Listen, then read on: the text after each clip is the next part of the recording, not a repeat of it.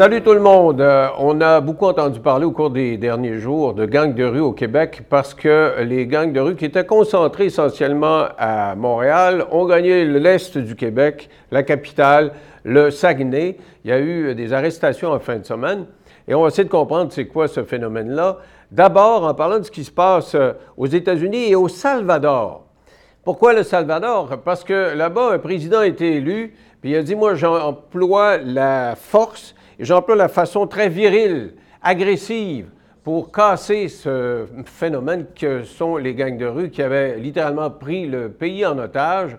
On a un envoyé spécial là-bas qui est Frédéric Bérard et on discutera de la question du Québec euh, subséquemment avec euh, Mme Maria Mourani. Mais d'abord, Frédéric, salut! Salut! Alors, euh, là, tu es maintenant au Nicaragua où c'est pas beaucoup plus tranquille. mais parlons d'abord du Salvador. Qu'est-ce que tu es allé faire là au Salvador?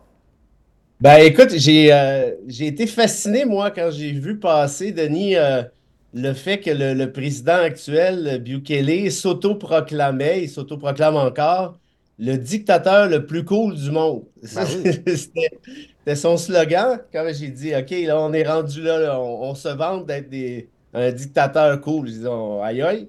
Alors, euh, j'ai décidé d'aller d'aller jeter un œil. Puis, écoute, quand je suis arrivé, j'ai compris, ben, j'avais fouillé un petit peu avant, mais j'ai compris à quel point euh, il y a un, gros, gros dilemme qui se pose. Là. Tu connais mes, postures là, comme euh, constitutionnaliste, puis défendre l'État de droit et tout. La réalité, ben, on y reviendra, j'imagine, mais c'est que ce gars-là a nettoyé la soue à cochon, mais de manière spectaculaire.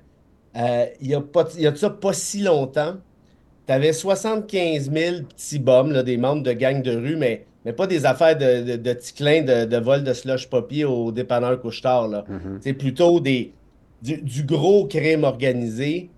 Euh, il a fait en sorte que tous ces gens-là se sont ramassés en dedans, ni plus ni moins. apparemment qu'il y en a 65 000 actuellement. Il a fait construire, avec l'aide de la Chine qui a financé ça, la plus grande prison du monde, disent-ils. C'est ça, dans, euh, cette, plus grande prison du monde-là, lui, il a déclaré l'état d'urgence, puis tout d'un coup, avec l'armée, il a arrêté, semble-t-il, 66 000 personnes qui seraient dans la grosse prison actuellement. Exact.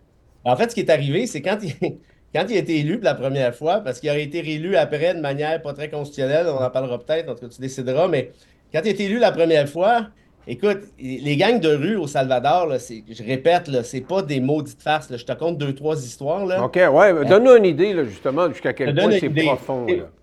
Moi, où j'habitais, c'était à San Diego, qui est un des quartiers les plus pauvres.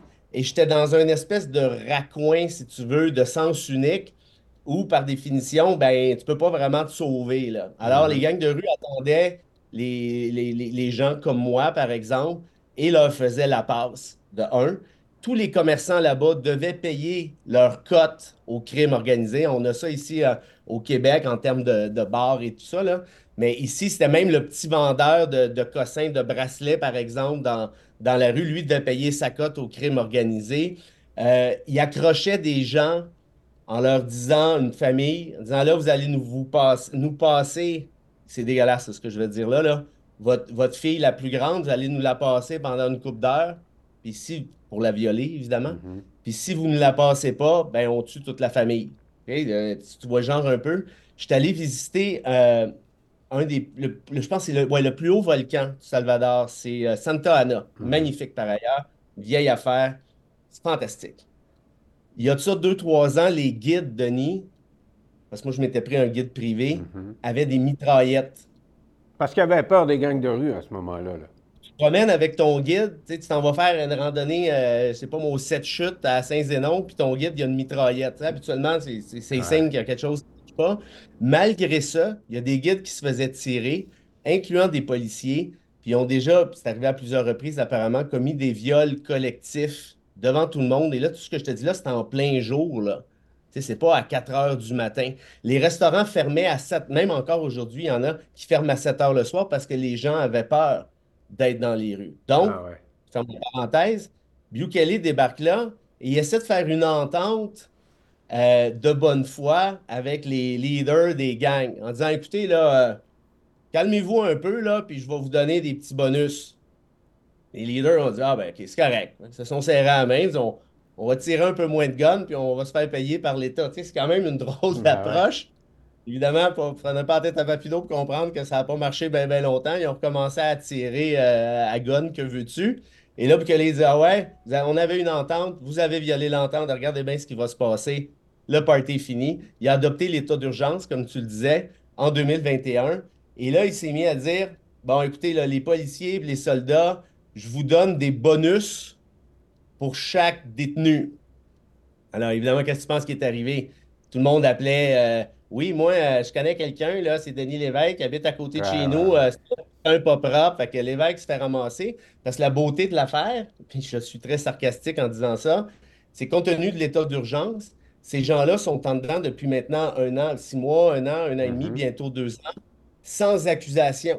Donc, évidemment qu'il y, a un paquet de pas propres là-dedans, on s'entend bien, mais il y a quand même une portion importante d'innocents qui se sont fait stouler, passe-moi l'expression, par Joe Bin, qui voulait ramasser, en tout cas. Bref. Et je disais que euh, les, ceux qui ont des tatouages, parce que dans les gangs de rue, c'est comme commun d'avoir des tatouages, il faut, il faut, se faire tatouer. Ceux qui ont des tatouages sont souvent fait dénoncer puis ont été arrêtés juste parce qu'il y avait des tatouages. C'est vrai? Oui, bien, ça, c'est. Oui, parce qu'il y avait des arrestations parfaitement arbitraires. En d'autres termes, qui c'est qui cite qui a l'air louche, là? Toi, tu as un tatouage, écoute, tu gars, j'en ai des tatouages, là. J'en ai un, c'est Albert Camus. T'avais pas, peur de te faire, pas peur de te faire arrêter ou tu avais les manches ben, longues? Ben, ben là, non, non, ben non, évidemment que j'ai pas de manches longues. Je viens dans le sud, c'est quand même pas pour me promener avec mon, chandail de laine. Mais, écoute, ben ça, je, me, je me promenais, puis je te jure que c'est une vraie histoire. Je me disais, écoute, il n'y a personne qui a de tatouage ici. Je suis tout seul avec un tatouage, c'est spécial.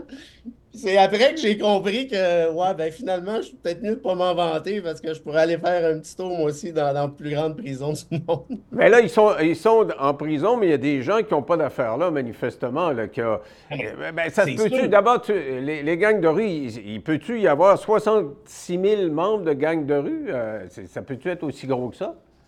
Il y en avait, selon les estimations, puis là, évidemment, j'imagine que c'est assez approximatif, mais il y avait, selon les estimations, 75 000 individus appartenant à des gangs de rue à divers degrés. Là, tu en aurais, comme tu l'as dit, là, 66 000 en dedans, donc il en resterait 9 000 en leur tête. Il y en a qui sont partis aussi, là, tu sais, ça, j'en sais rien.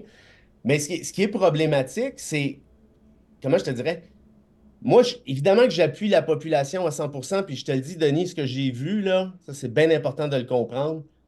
C'est ça ma conclusion. Moi, j'ai vu un peuple libéré. Regarde, si tu veux, tu as interviewé quelques personnes. On, va écouter comment ils euh, s'expriment, ces personnes-là, pour euh, décrire justement l'avant et l'après. Right now, if I had a friend that is from another neighborhood or something like that, I can go without any fear. I can feel relaxed and happy to visit my friends that some years ago I couldn't do that. A normal life. Yeah, it is a normal life. Alors, quand tu dis que la population est soulagée, c'est assez évident, là. Ah non, non, et puis là, ce que tu as montré à l'écran, je te le dis, là, c'est unanime. Unanime. Ah ouais? Il n'y a personne, personne qui me dit Ah, ça va trop loin. Il y, en a un ou deux qui ont, des réserves, parce que moi, ce que je leur dis, puis je suis pas là pour pas là pour juger, moi, là, là je suis là pour comprendre. Je dis là, vous y en donnez pas mal de pouvoir à ce gars-là. Ils disent oui, mais on l'aime. C'est parfait. Mais le jour qu'il aura tous les pouvoirs, parce que c'est ça qui est en train de se, passer, il s'appelle lui-même le dictateur le plus cool du monde. Je sais pas comme s'il s'en cachait. Là, une fois qu'il va avoir ramassé tous les pouvoirs, le jour où vous ne l'aimerez plus, qu'est-ce que vous allez faire pour vous en débarrasser? Ils m'ont tous répondu à peu près on verra rendu là, ni plus ni moins. Mais, je les comprends, le, on verra. C'est-à-dire que tu as un problème qui est, qui est patent. le, pays est paralysé tellement. L'extorsion, tu parles de l'extorsion, tout le monde était extorqué, tout le monde, tout le monde. Fait que, tu sais, t'as, as le baveux, il y a trois, quatre baveux de gang de rue, pas chez vous, de, de moi sans pierre. Je veux dire, c'est, donc, euh, c'est tellement paralysant que c'est sûr que autres, juste être capable de respirer le matin, tu es avec ta fille, ben tu es sûr qu'elle ne se fera pas enlever, tu te feras pas euh, harçonner. Euh, je veux dire, c'est, extraordinaire, ça, non? C'est clair, puis j'irais même plus loin. Les chiffres officiels, c'est que c'était le Salvador avait le plus haut taux d'homicide au monde. Il y a de ça deux, trois ans. Le plus haut taux, c'est-à-dire 38 meurtres par 100 000 habitants annuellement. Ce taux-là s'est réduit à 7 points, 7 points mm-hmm. Donc, t'imagines, dans l'espace de peut-être 24 mois, ni plus ni moins. Fait que, clairement que c'est un succès qui est phénoménal. Moi, la seule chose que je dis par rapport à ça, puis encore là, je ne juge pas, c'est qu'il y a une manière, ils sont déjà en prison, ces gens-là. Les vrais, là, sont en dedans. Il y en a des, pas vrais aussi qui sont en dedans, puis c'est là qu'est le problème. Accusez-les, déposez de la preuve, faites-leur un procès, puis ciao bye. Moi, je vais approuver ça à un million de mille pourcents. Là, le problème qu'ils ont, c'est que tout le monde est en dedans, donc les vrais criminels, les semi-criminels, puis ceux qui n'ont pas d'affaires là. Quand je dis semi-criminels, il y en a qui frayent avec les gangs de rue, sont chum un peu, mais ils n'ont rien fait précisément comme tel. Bien là, si tu n'es pas capable d'accuser ces gens-là, à un moment donné, il faut que tu les libères. Puis là, c'est ça qu'ils ne veulent pas faire parce que l'état d'urgence s'applique encore mm-hmm. aujourd'hui. Puis là, je t'épargne évidemment toutes les questions de corruption que tu imagines bien. Moi, j'ai reçu des témoignages par écrit. Euh, écoute, c'est grave, là. Un fils d'une famille qui a rien à voir. En tout cas, je ne sais pas, je ne le connais pas, là, mais on me dit qu'il est parfaitement innocent, qui s'est fait ramasser par délation, puis blabla. Le gardien de prison lui dit euh, Toi, mon évêque, t'aimerais ça manger cette semaine Bon, ben, écris à ta famille là, qui vire 160$ dans mon compte. Ah, ouais, ouais. C'est la corruption sur l'autre bord. Là. Ben, voilà. Mais d'un autre côté, là, je, sais, je, te connais, Fred, le constitutionnaliste est là pour défendre euh, justement les droits individuels. Mais dans une démocratie, là, tu dis, c'est pas, ils ne font pas valoir leurs droits démocratiques, ils sont détenus euh, justement sans mandat parce que c'est euh, l'état d'urgence. Mais dans une démocratie, il faut que la majorité des gens adhèrent aux principes démocratiques. Quand on a un gros pan de société qui adhère pas, c'est plus une démocratie. Euh, alors pour que ça redevienne une démocratie, il faut que cette gang-là soit mise au pas, non? C'est d'une façon ou d'une ben, autre. Là. Ben, tu vois, moi, je pense qu'il y, a une manière assez simplement d'opérer ça dans le cadre de l'État de droit. Parce que pour moi, l'État de droit et la démocratie, ça, ben, tu viens de le dire en quelque sorte, ça va ensemble. Tu ne peux pas avoir une démocratie sérieuse si tu n'as pas d'État de droit. Tu regardes euh, dans tous les pays du monde où tu n'as pas d'État de droit, tu n'as pas de démocratie. Puis comment on pourrait faire ça? Ben, tu dans les constitutions, le droit à la sécurité, ça existe aussi. Ça existe au Salvador, ça existe au Québec, ça existe ailleurs au Canada. Donc, tu pourrais dire, regarde, l'état d'urgence au début, c'est correct.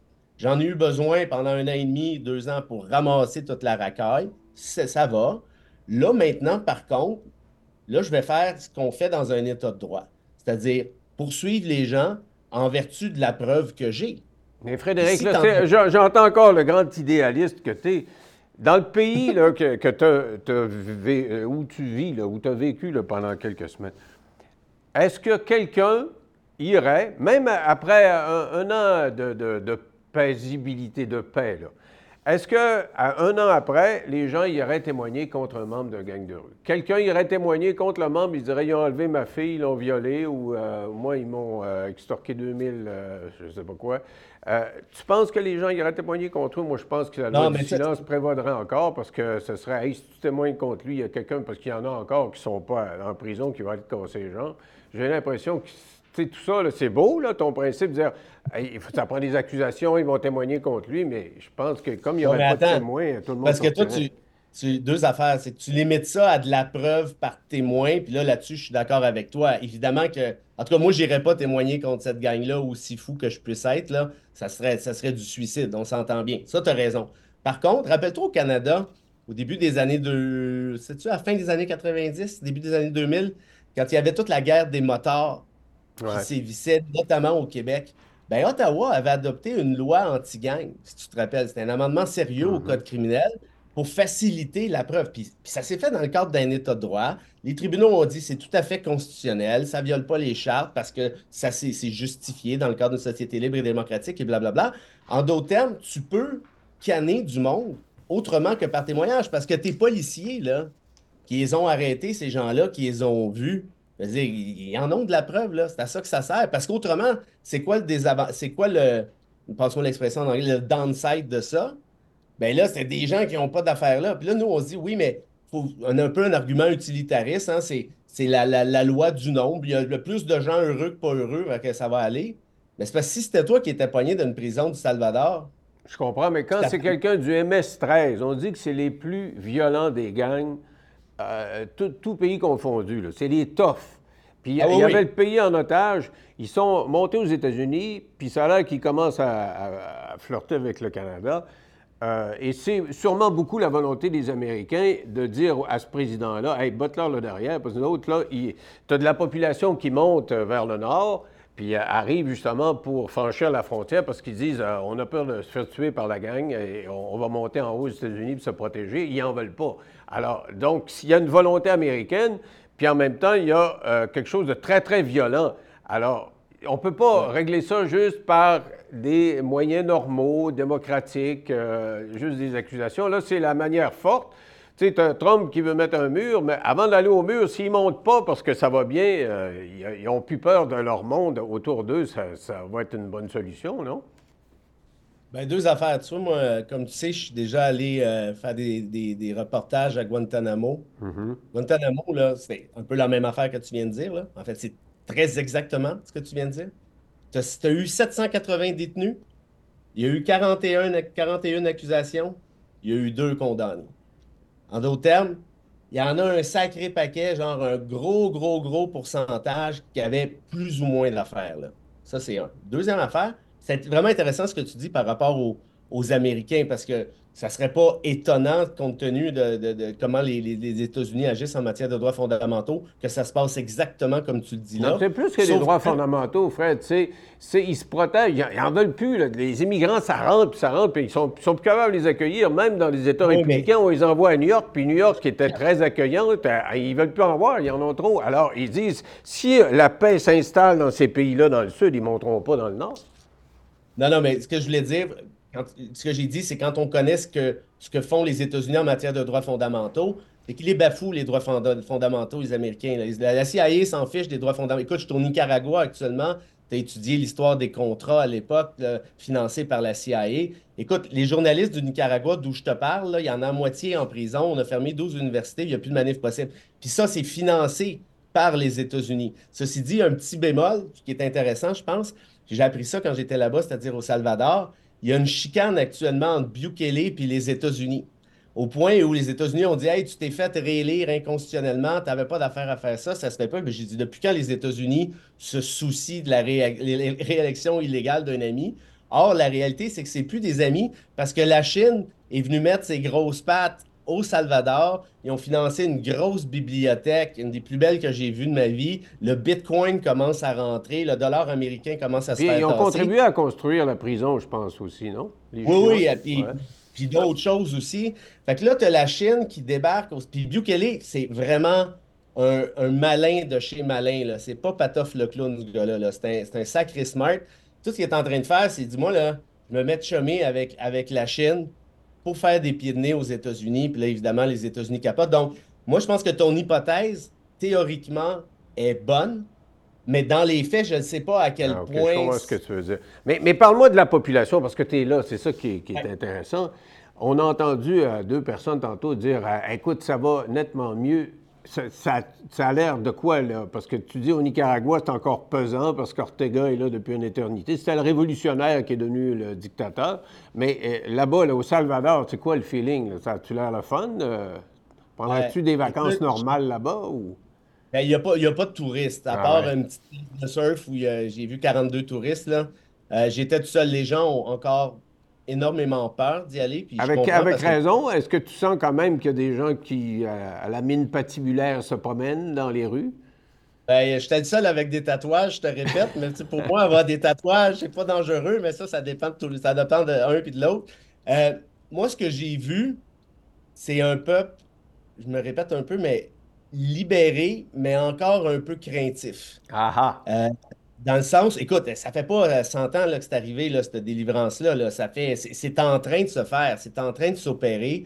Il y a encore des restos qui ferment à 19 h. Moi, quand j'ai vu ça, là, j'appelle ou je regarde sur le web, je sais pas trop, un resto à 19 h. Quel resto ferme à 19 h? Je, vais manger à quoi? À 4 h 15 C'est quoi cette affaire-là? Puis c'est rapidement que j'ai compris ils ont pris cette habitude-là avec le temps parce qu'ils ne pouvaient pas aller dans la rue après 19 heures de peur de se faire tirer dessus. Ah, Or, tu en train de se casser parce que, par exemple, à 8 heures, à 9 heures, tu prends. Puis moi, je te répète, j'étais dans un quartier archi pauvre, San Diego, là, c'est pas drôle, ça, tirait du gun sur un moyen temps. Mm-hmm. Ben, c'était quand même plus relax, beaucoup plus relax. Puis dans le jour, tu vois, puis ça, ça m'a vraiment, euh, vraiment, vraiment touché, je te cacherai pas de voir, euh, parce que c'est beau les droits fondamentaux, puis je vais toujours être là pour mhm. les défendre, mais il faut comprendre aussi la, mécanique humaine, comme, comme tu le fais d'ailleurs, puis comme tu le dis, de voir des gens qui. Écoute, c'est pas, pas des maudites farces, là. Tu l'as dit tout à l'heure, ils ont été pris en otage. Tu sais, t'es chez vous, là. Puis tu sais pas quand est-ce que ta fille va se faire violer. Tu sais pas quand est-ce que tu vas te faire tirer. Tu sais pas quand est-ce que. Il y a des barbelés encore aujourd'hui partout. Des barbelés. Tu sais, chez vous, là, tu peut-être des mhm. barbelés pour tes vaches, mais tu n'en as quand même pas pour des gangs de rue, à ce que je sache. Donc, tu que c'est le propriétaire de la place qui se protégeait pour qu'ils rentrent chez eux, c'est ça? C'est encore le cas aujourd'hui. Ah Est-ce que l'armée est omniprésente là, autour de ces installations-là que les citoyens euh, aménageaient? J'ai vu, de l'armée, mais plus dans les spots. Euh, moi, je ne me tiens pas dans les places. De toute façon, il n'y en a pas de touristes. Je ne me tiens pas dans les places à touristes, mais même mhm. dans un, par exemple, une, un, bel endroit qui s'appelle Libertat, Liberté. Euh, ils appellent ça le pays du surf. Hein. Par ailleurs, le Salvador, c'est 300 km de plage. C'est magnifique. Magnifique de chez magnifique. Et là, c'est juste des, locaux qui sont là, si tu veux. Puis là, ils font, le, mettons le samedi soir, ils font le party un peu là, dans des restaurants, puis sur le bord de la mer. C'est superbe. Là, j'ai vu, des, euh, vu des soldats en masse euh, qui doivent, de ce que j'ai compris, en fait, j'ai posé des questions, c'était ça la réponse ils craignent qu'il en reste encore. Parce qu'à l'époque, je veux dire, ça n'existait pas ces places-là après, après 8 heures. Fait que ça, pour te dire, la réponse, c'est une délivrance avait accompagné d'un sentiment de crainte. Et puis je te jure, là, je suis rendu, j'ai fait une cinquantaine de pays dans, dans ma vie. Puis celui-là, je vais le porter dans mon cœur longtemps parce que j'ai jamais vu quelque chose du genre. Être opprimé, être pris en otage par une faction de son propre peuple. Violente. Jamais... Une faction violente, là. C'est dans ah, les plus violents, là. Parce que je ne veux pas décrire les détails. Déjà, dire ce que tu as dit, c'est gros. Mais j'ai lu des, reportages euh, ce matin préparé l'entrevue, puis on décrivait ce qu'on faisait à des citoyens quand ils sont pas... Ils s'amusaient, c'est comme s'amuser à, à tuer du monde morceau par morceau. mais il y a comme un plaisir sadique à le faire. Euh, en tout cas, c'était peut-être euh, pas érigé en système, c'était peut-être pas euh, recommandé pour tous les membres des gangs de rue, mais c'était dans la culture de ces gangs de rue-là de, s'amuser à, faire mal aux autres. Écoute, oui, puis moi, l'histoire qu'on m'a racontée, tu viens d'en raconter un peu, là, je t'ai raconté l'histoire au volcan et autres. c'est pas on vit au Québec, puis c'est pas parfait, là, mais Québec, c'est quand même un État ultra méga sécuritaire. C'est bourgeois. Tu sais, euh, fais voler un, petit cossin dans l'auto, là, puis, euh, tout le monde vit fou. Euh, c'est pas de ça dont on parle. C'était une violence inouïe érigée en système. Puis par rapport au sadisme dont tu parles, évidemment que c'est peut-être, c'était sûrement pas tous les membres qui agissaient comme ça, mais reste que c'était monnaie courante. Mhm. L'histoire de viol collectif, de dépecer quelqu'un, de tirer pour le fun de tirer, c'était à semaine longue. C'est pas un accident, c'est pas une anecdote. Et c'est rendu aux États-Unis. Tu sais, à Los Angeles, euh, c'est un sport. Tu dis tirer n'importe où. Là, il rencontre une auto, paf, tire dessus, t'es mort. T'as juste pas été chanceux, t'as croisé euh, un auto où il y avait des gangs de rue dedans. Je veux dire, hein, ils sont montés aux États-Unis. Et la, question que je me pose quand tu me dis ça, là, ils en ont mis 66 000 dans, la prison. Tu dis, c'est pas tous des criminels. Il y en a qui ont été faussement euh, dénoncés ou ils ne sont pas accusés encore. Mais euh, il y en a qui ne sont pas fait prendre. Est-ce que, euh, comme des rats, ils ne se sauvent pas du navire puis ils ne montent pas par en haut? Pour, euh, pour aller retrouver les autres gangs, là, parce qu'ils sont bien installés euh, au Mexique et particulièrement aux États-Unis. Ils sont, euh, ils sont de plus en plus ben forts. Est-ce qu'il ne risque pas d'y avoir l'effet contraire pour les Américains? L'effet contraire dans quel sens? Dans le sens où, au lieu de, de, se réjouir que les gangs de rue sont moins forts au, ah. Salvador, ça dit Hey, ils s'en viennent chez nous. Ben, écoute, il faut que tu saches ici, en Amérique centrale, tout est pas mal limitrophe. Hein?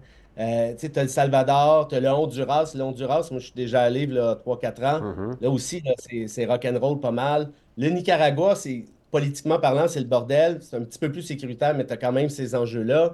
Là, je, m'en vais, euh, je devrais peut-être pas le dire, mais je m'en vais au Guatemala euh, prochainement. Là aussi, ça joue du gun pas mal. ce qui fait que, tu sais, ces pays-là, c'est pas simple. Ça l'a jamais vraiment été. Mais là, tu as un phénomène qui est en train de, se généraliser. Puis tu as raison, ceux qui se sont sauvés du Salvador, qui ont réussi à le faire, ben, je pense pas qu'ils soient devenus euh, curés ou Non. lecteurs de nouvelles. là. Probablement qu'ils qu'ils ont juste changé de pays, puis ils vont essayer de faire ce qu'ils ont déjà fait ailleurs. Est-ce que ce sera aux États-Unis? Ça, j'en sais rien, mais c'est bien possible. Alors, dis-moi, c'est quoi les échéances pour le dictateur le plus cool au monde? Là, tu me dis qu'il chicane un peu avec les Américains, qu'il a tendance à courtiser les Chinois. Il y a des élections, en principe, il ne devrait pas avoir le droit de se faire élire euh, en fonction de la Constitution. Qu'est-ce qui va se passer? là?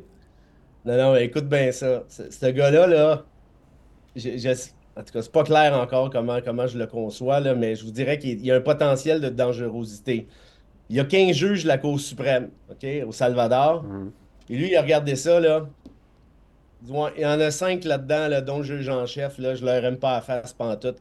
Il a trouvé une manière des sacrés dehors, 5 sur 15. Puis je ris, mais c'est pas drôle. Mais ça Les fait alors Olympiques comment? Comment tu fais pour te trouver une façon... euh, Ben, il y a une twist dans la Constitution où si tu as un vote à très forte majorité à l'Assemblée nationale, tu peux dégommer un Ah, juge qui est un non-sens en soi, là. ah, Mais lui, il était rentré avec une majorité tellement forte qu'il a été capable de. Or, c'est ça. Il a remplacé ça par ses chums, cinq. Pense-y, là, c'est- du bœuf, là. Et euh, là, parce- pourquoi il a fait ça? C'est parce que au Salvador, c'est écrit dans la Constitution que tu peux te présenter juste une fois. That's Mhm. it. Puis tu peux pas te présenter deux fois de suite. Bon, à tort ou à raison. Et là, il remplace, il remplace ses, euh, les, les- ceux qui n'aiment pas par ses chums. Et là, il leur pose la question. Il dit Hey, euh, j'haïrais pas ça me représenter, moi. Euh, tu sais, une autre petite fois, le monde m'aime. Il dit OK, ben, on, a, une- on a un truc pour toi. Démissionne euh, en fin de semaine, là, puis tu te représenteras lundi, puis ça va être correct. Ah, ouais. Fait que c'est exactement ce qu'il a fait. Écoute, ça n'a pas, d'allure, cette décision-là. La, la- la Cour suprême a joué le jeu. J'imagine que les 10 autres ont peur de perdre leur job à leur tour. Fait qu'ils ont dit OK, regarde, il n'y a pas de problème, représente-toi. Fait que là, là, il a été réélu. C'est ce qui Mais- risque d'arriver, donc, prochainement. Euh, le- à à l'expiration de son terme, il va dire OK, euh, il va demander encore euh, une exception Ben, à la? Cour, puis il va passer. C'est OK. c'est pour ça, moi, je leur disais, je leur ai dit à la gang, là. Je dis là, euh, là, vous l'aimez, c'est un héros, c'est Jésus. Écoute, je me suis même acheté une casquette avec sa photo dessus pour faire une blague. Puis, je voulais pas rire de personne, mais là, je vais la mettre dans ma bibliothèque. Oui. Mais il était content là, quand j'ai acheté la casquette. Là. C'était pas une farce. Là. C'est, ce gars-là, c'est Jésus sur place. Là. Ah, je ouais. suis très sérieux. Oui, oui. Et- mais là, non, mais on le dit, comprend, Frédéric. Tu sais, dans ta oui. vie de tous les jours, si tu n'as plus peur, avoir la peur au ventre tout le temps, là, l'anxiété, l'angoisse, là. Puis pour des raisons, Mais- pas parce que tu t'imagines des choses, parce qu'objectivement, la criminalité euh, règne dans ton pays. C'est juste normal quand il y en a moins. Puis, euh, et d'après ce qu'on comprend, il y en a à peu près plus. euh, c'est un gros soupir de satisfaction. On Ben, le gars a été réélu la deuxième fois, même si c'était inconstitutionnel en théorie, a été élu à 85% des voix. Il a ramassé 58 des 60 sièges à l'Assemblée législative. Ça commence à faire beaucoup. Ouais. Puis je suis sûr qu'il n'y ce pas besoin d'or- d'organiser le scrutin puis de voler des, euh, des boîtes de scrutin pour Non, déterminer. non, non, mais je- je- ça, il a- ça n'a pas été allégué non plus. Mais moi, tout ce que je dis, puis encore là, je les juge pas, là, ça, si ça se trouve, c'est pas de mes affaires. Mais je dis le jour où vous l'aimerez plus, Jésus, comment vous allez vous en débarrasser? C'est là qu'ils m'ont dit. the on- question. C'est la question. Hey, écoute, euh, Frédéric, c'est très intéressant. Je te, je te recommande d'être prudent là, euh, pour la suite de ton voyage. Puis tu, euh, tu m'appelles quand tu as des choses, des nouveaux angles à discuter. Avec un grand plaisir, on fera ça. À très bientôt, mon ami. Merci. Bye, Frédéric. Très intéressant, Frédéric, donc, qui est dans un pays aux prises avec euh, des gangs de rue historiquement. Et euh, on va discuter avec une spécialiste euh, des gangs de rue qui va nous décrire le lien qu'il peut y avoir entre ces gangs au Salvador, les États-Unis, puis un petit peu plus haut, au nord, chez nous. Donc, on va s'entretenir avec Mme Maria Mourani, qui est la présidente de Mourani Criminologie. Bonjour. Bonjour. Vous avez entendu Frédéric nous décrire ce qui se passe au Salvador. Les MS-13, là, les gangs de rue là-bas, ils sont, il paraît que c'est parmi les plus violentes euh, au monde. Est-ce que c'est le cas? Est-ce que c'est c'est des gens sans foi ni loi comme on les présente? Ben, Écoutez, tout d'abord, euh, il faut savoir que le Salvador, euh, après la guerre civile et, et même avant la guerre civile, il n'y avait pas vraiment des gangs de rue au Salvador. Mhm. Donc, ce que, ce que vous appelez les MS-13, la Mara Salvatrucha et la 18, c'est-à-dire euh, la gang adverse qui est les 18, Mhm. C'était des gangs, en fait, qui étaient nés aux États-Unis. Donc, Ah. ce sont des gangs qui sont nés à Los Angeles et qui se sont propagés à travers les États-Unis. Et après la guerre civile, donc lorsqu'il y a eu euh, euh, la paix, Mhm. euh, il y a eu malheureusement des déportations des membres de gangs salvadoriens et mexicains dans les pays euh, respectifs. Donc le Salvador, qui est un pays qui sortait d'une guerre civile, qui avait une population extrêmement jeune, euh, même l'âge moyen était autour de 14 ans, beaucoup d'armes en circulation, euh, une, des infrastructures complètement euh, à terre, beaucoup de corruption, euh, s'est retrouvé à devoir gérer les gangsters américains d'origine salvadorienne. Mhm. Alors, il y a eu tout un flot de ces, de ces criminels-là qui ont été euh, carrément déportés au Salvador et euh, ils sont arrivés dans un terreau fertile où ils ont pu euh, s'incruster progressivement dans la société euh, salvadorienne à tel point que, en tout cas personnellement, moi j'y étais aussi, j'ai parlé avec des membres des MS-13, j'ai parlé avec des 18, je suis allée dans plusieurs pénitenciers, j'ai parlé autant avec les, les gardiens, les autorités que les, ben, les gars de gang hein, Mhm. aussi. Et ce qui ressortait beaucoup, euh, en fait, le constat que j'en faisais à ce moment-là, c'était que ces gangs-là, c'était l'État dans l'État. C'est, c'est, c'est, ça n'a rien à voir avec les gangs de rue qu'on voit chez nous, là, Ouais, ouais. mais tellement pas. C'est-à-dire, euh, là-bas, euh, euh, même un des chapitres de, de mon livre Gang de rue Inc., j'en ai fait juste un chapitre dans mon livre sur, sur le Salvador et, je l'ai titré Naître au cœur de l'enfer. C'est-à-dire, moi, ce qui m'avait le, le plus touché quand je marchais dans les barrios et, que j'allais voir les membres gang, euh, c'était les enfants de 4, 5 ans, 6 ans qui marchaient et qui avaient une attitude comme les gars de gang, Ah, qui, ouais. qui imitaient les plus grands. Vous voulez dire Oui, dans la démarche, dans, la, dans la- le, le côté un petit peu baveux, là? Ben, tu vois, on voyait les, les, les petits, puis il faut dire que là-bas, dans les barrios, là, euh, chaque barrios appartient à une, à une, à ce qu'on appelle les, les, les cliques, là, à des cliques qui Mhm. appartiennent soit au MS-13, soit au 18, parce qu'il y a, c'est ces deux gangs-là, là, essentiellement, qui se font la guerre. Et chaque barrios, même quand tu rentres dans un barrios, c'est marqué Mara Salvatrucha, juste à la porte, et puis sur les murs. Moi, j'ai pris plein de photos euh, euh, des, euh, des graffitis, des tatouages. Les gars sont tatoués. Le tatouage, là, moi, pour moi, là, en tant que criminologue, c'était c'était un bijou pour moi. Pourquoi c'est une façon de ça. proclamer son appartenance? euh, ton tatouage, c'est dire, moi, je suis dans les 18 plutôt que d'être dans les 13. C'est, le tatouage, il, il est Pas ça évocateur. seulement. Pas ça seulement. Ah. Euh, le premier tatouage qu'ils font, c'est le tatouage qui est le nom du gang, comme Mhm. vous dites. Donc, MS13 18, et il se fait de toutes les façons possibles, en lettres, en chiffres romains, en chiffres arabes, tout, tout est varié. Par contre, les autres tatouages sont très intéressants parce qu'ils expliquent la vie du membre dans le gang. Donc, ceux qui vendent la drogue ont des tatouages spéciaux, ceux qui sont en prison ont des tatouages Ah. spéciaux, ceux qui sont des assassins ont des ta- tatouages spéciaux, dépendamment de leur grade, ils ont des tatouages spéciaux. C'est très intéressant.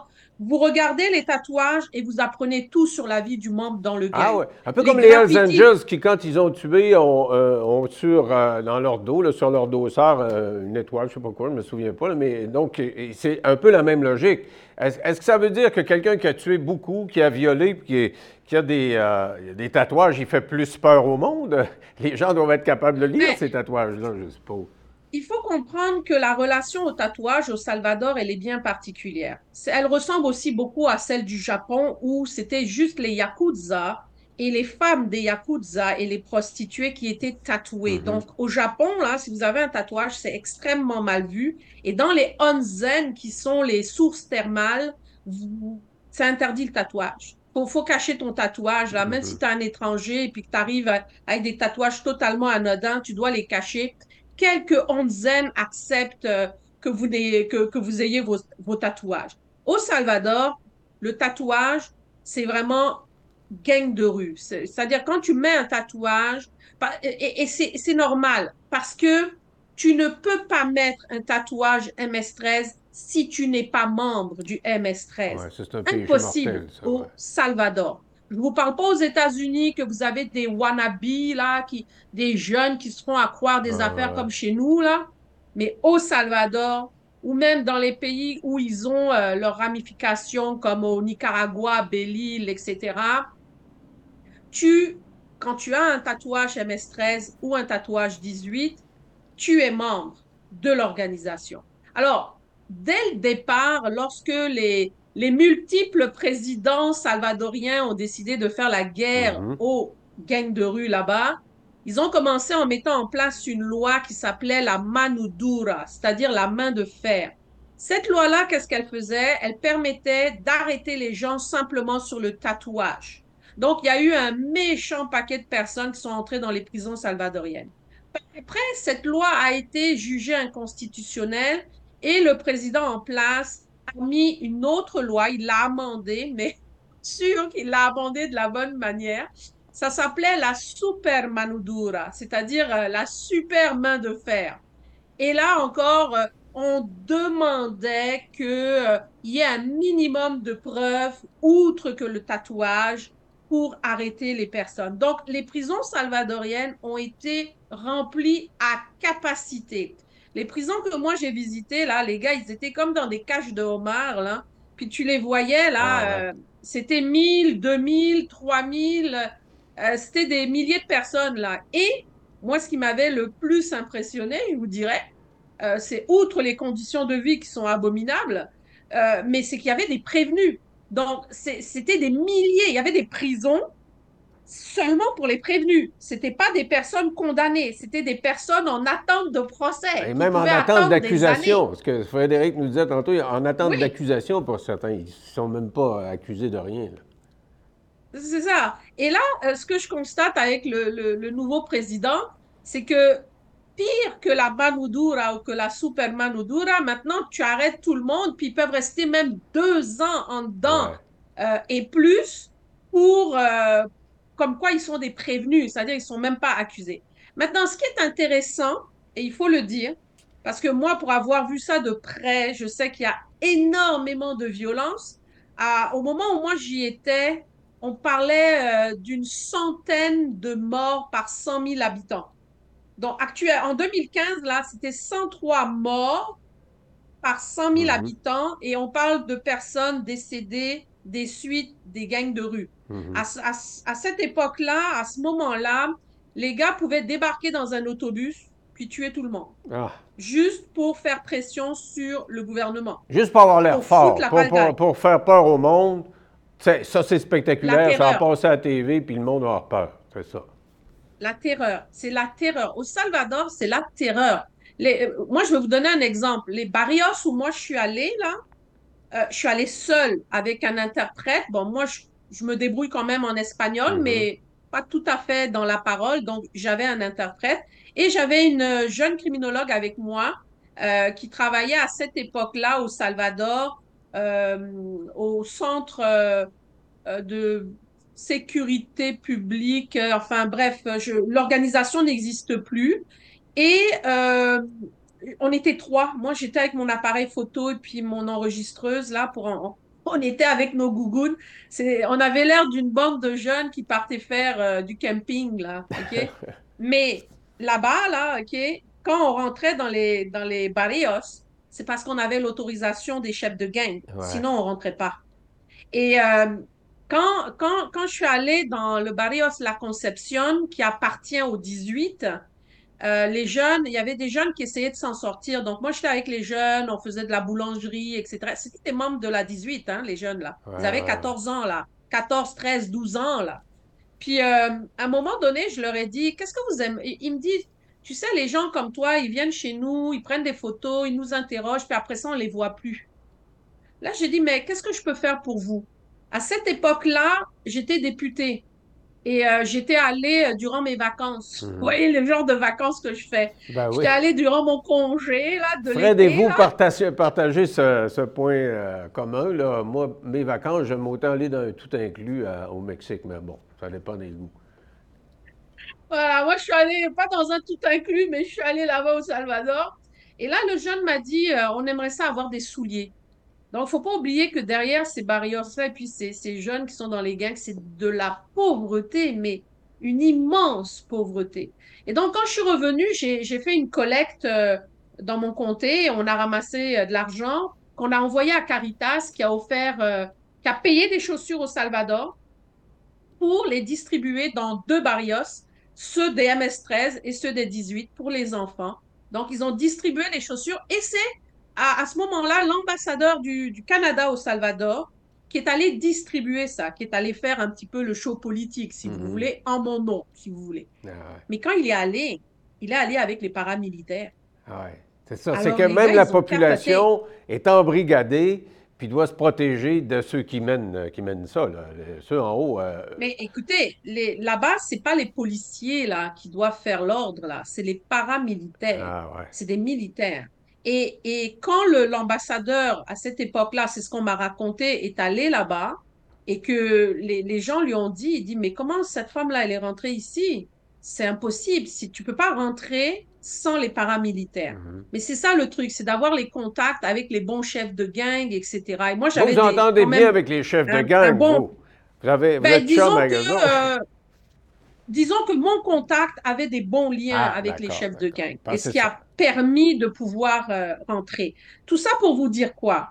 Tout ça pour vous dire que si même un ambassadeur, puis des gens de l'État ne sont même pas capables de rentrer dans un quartier qu'on appelle les barrios, et en plus, c'est pas des quartiers immenses, là. Imaginez un labyrinthe avec des petites maisons l'une Mhm. à côté de l'autre, puis des petites ruelles comme ça, et puis tout est barricadé. Tu rentres, tu ouvres une porte, tu rentres là-dedans. Ça ressemble à peu près à ça, les barrios, mais tu peux pas rentrer là-bas si t'es pas dans un habitant du barrios, donc sous le contrôle d'un gang, d'une clique hein, de gang, et si tu, ou bien tu rentres avec les paramilitaires.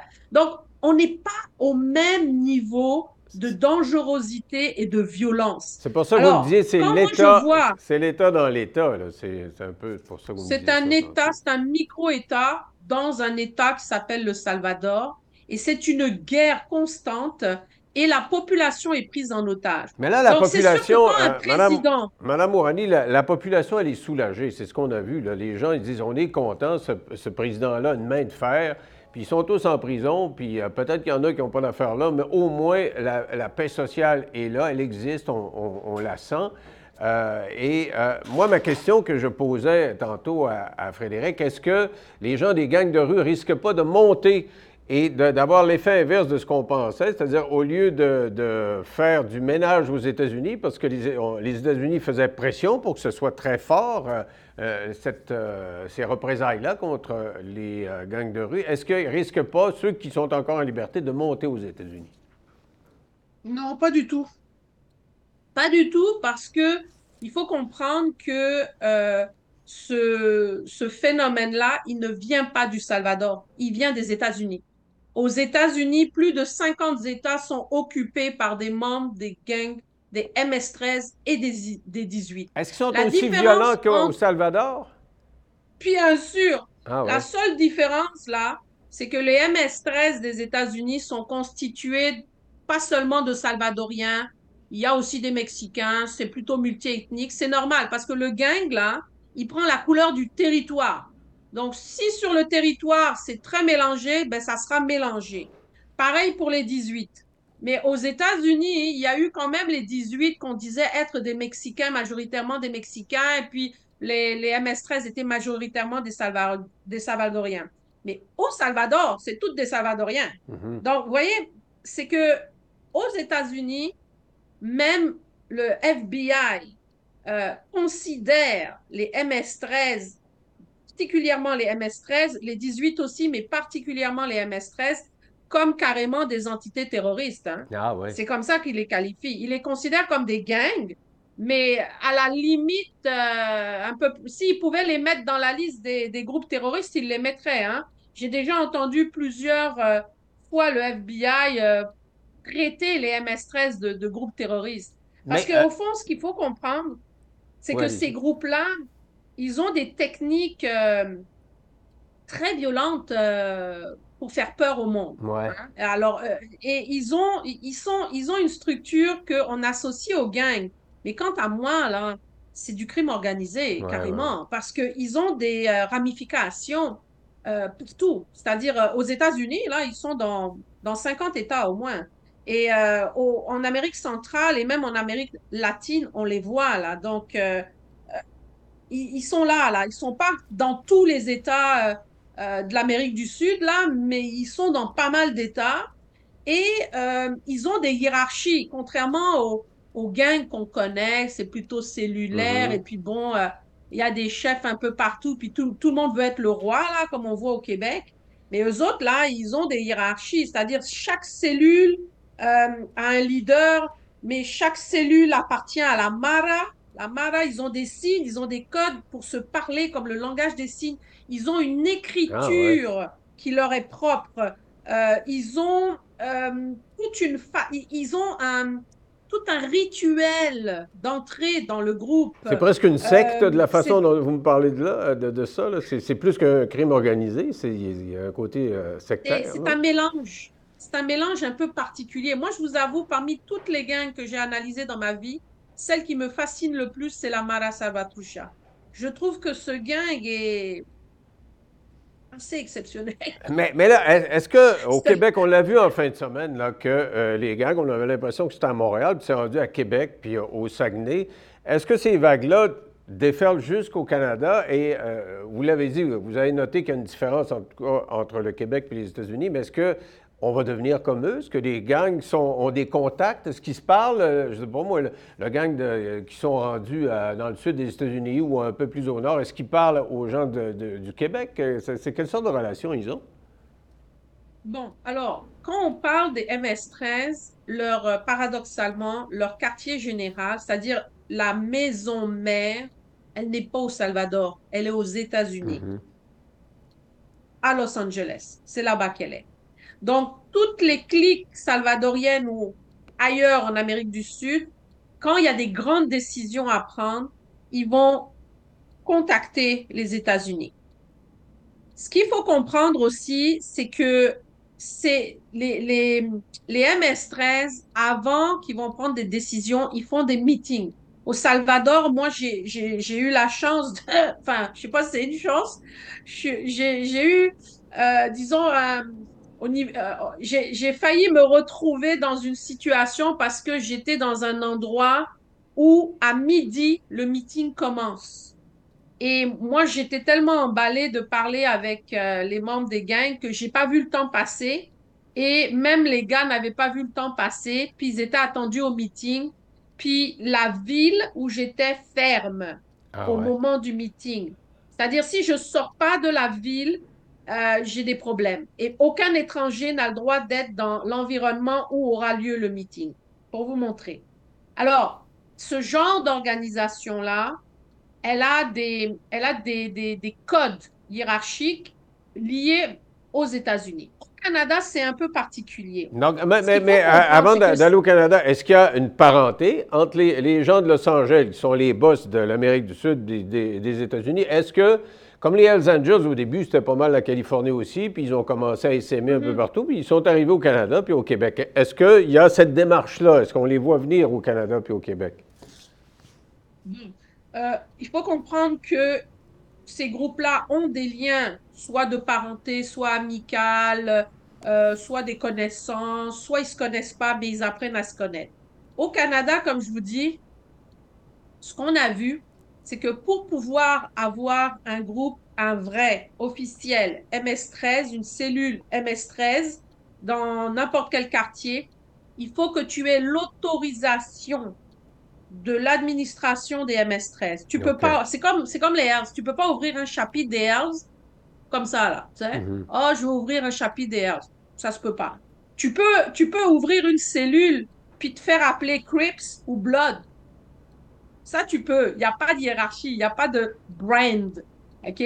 Mais pour ouvrir un vrai MS-13, une vraie cellule MS-13, il te faut l'aval du Salvador ou des États-Unis. Donc, les deux Donc, gangs québécois dont vous Ontario- parlez, là, est-ce qu'ils sont Est-ce qu'ils sont connus là-bas? Pensez-vous qu'ils s'occupent de ce du développement au Canada ou si c'est trop anarchique pour dire on a des préoccupations sur, sur d'autres territoires? Bon. Au Canada, comme je vous disais, au Canada, on a identifié des vrais MS-13 en Ontario, mm-hmm. donc quelques-uns en Ontario, et on en a identifié quelques-uns à BC. Mais euh, l'organisation n'est, c'est-à-dire il y a eu des opérations policières, ils ont été démantelés. C'est-à-dire les MS-13 au Canada, ça pogne pas. Ah, ok. Ça, euh, même au Canada, ça pogne pas.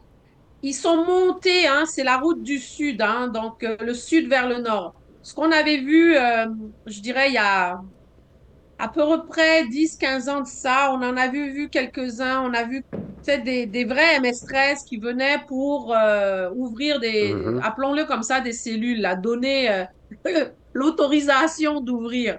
Alors, on en a vu quelques-uns en Ontario, on en a vu quelques-uns à BC, euh, mais ils ont opéré un peu, ça a été démantelé. On dit qu'il y en aurait encore qui opèrent, mais c'est pas la plus grosse organisation ou les plus grosses organisations. Au Québec, à ma connaissance, il n'y en a jamais eu. Il y a par contre des jeunes qui niaisent, oui. Ils se disent qu'ils sont des Mara Salvatrucha, vous allez voir leur, leur logo, vous allez voir les, les signes de la main qu'ils mettent, les mhm. têtes de, de démons, etc. Ils vont mettre MS-13. Mais ça, c'est des petits jeunes. Hein? C'est des jeunes qui, qui, ouvrent des clics, qui se font à croire. Mais ce pas des vrais MS. OK, mais ils n'ont pas peur parce que. Pas eu ça. Ben, parce que euh, vous êtes en train de me dire qu'ils sont très violents, puis ils veulent l'exclusivité de leur appellation. Ils veulent pas que personne l'utilise sans leur autorisation. Euh, ces jeunes-là, ils jouent pas avec le feu.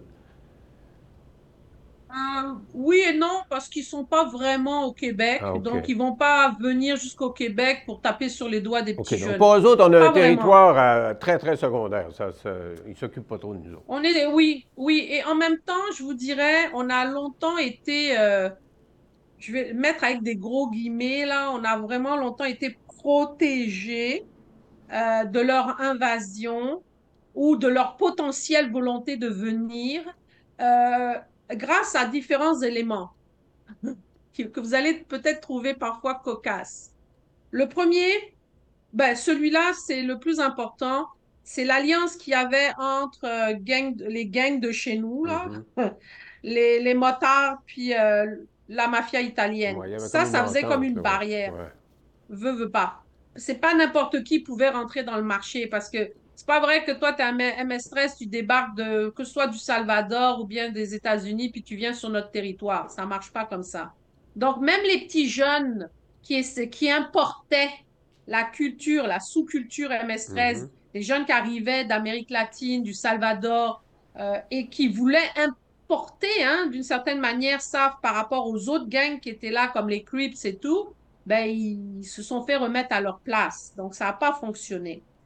Alors, ça, c'était la première chose. L'autre chose, puis bon, c'est qu'il n'y a pas d'argent à faire énormément pour eux au Québec. Ah ouais, c'est moins payant. C'est ce que j'entends dire. Pour eux, c'est-à-dire, il y a, le, territoire est trop occupé, il y a trop de joueurs. Il n'y a pas forcément, euh, c'est pas comme les Américains, c'est beaucoup de population par rapport à nous autres. Il y a beaucoup plus d'argent à faire que chez nous. Nous, on est un petit marché. Puis, euh, dernier, dernier point, euh, fait trop froid chez nous. Ça fait paraître ah bizarre. C'est les gens du sud. Ils préfèrent aller euh, dans les, les, pays plus, les, les, coins les plus chauds quand même, comme, tu sais, puis où la langue est plus facile aussi. Euh, euh, tu sais, aux États-Unis, la troisième langue, ah, plutôt la deuxième, c'est l'espagnol. Et les hivers sont plus doux là-bas euh, aussi qu'au Québec. Madame Mourani, je vous remercie beaucoup parce qu'on va sûrement s'en reparler euh, parce qu'il y a comme des rebondissements actuellement au Québec de notre réalité québécoise prochainement. Merci beaucoup. Avec grand plaisir. Ça a été un grand plaisir. On se retrouve la prochaine fois. Bye.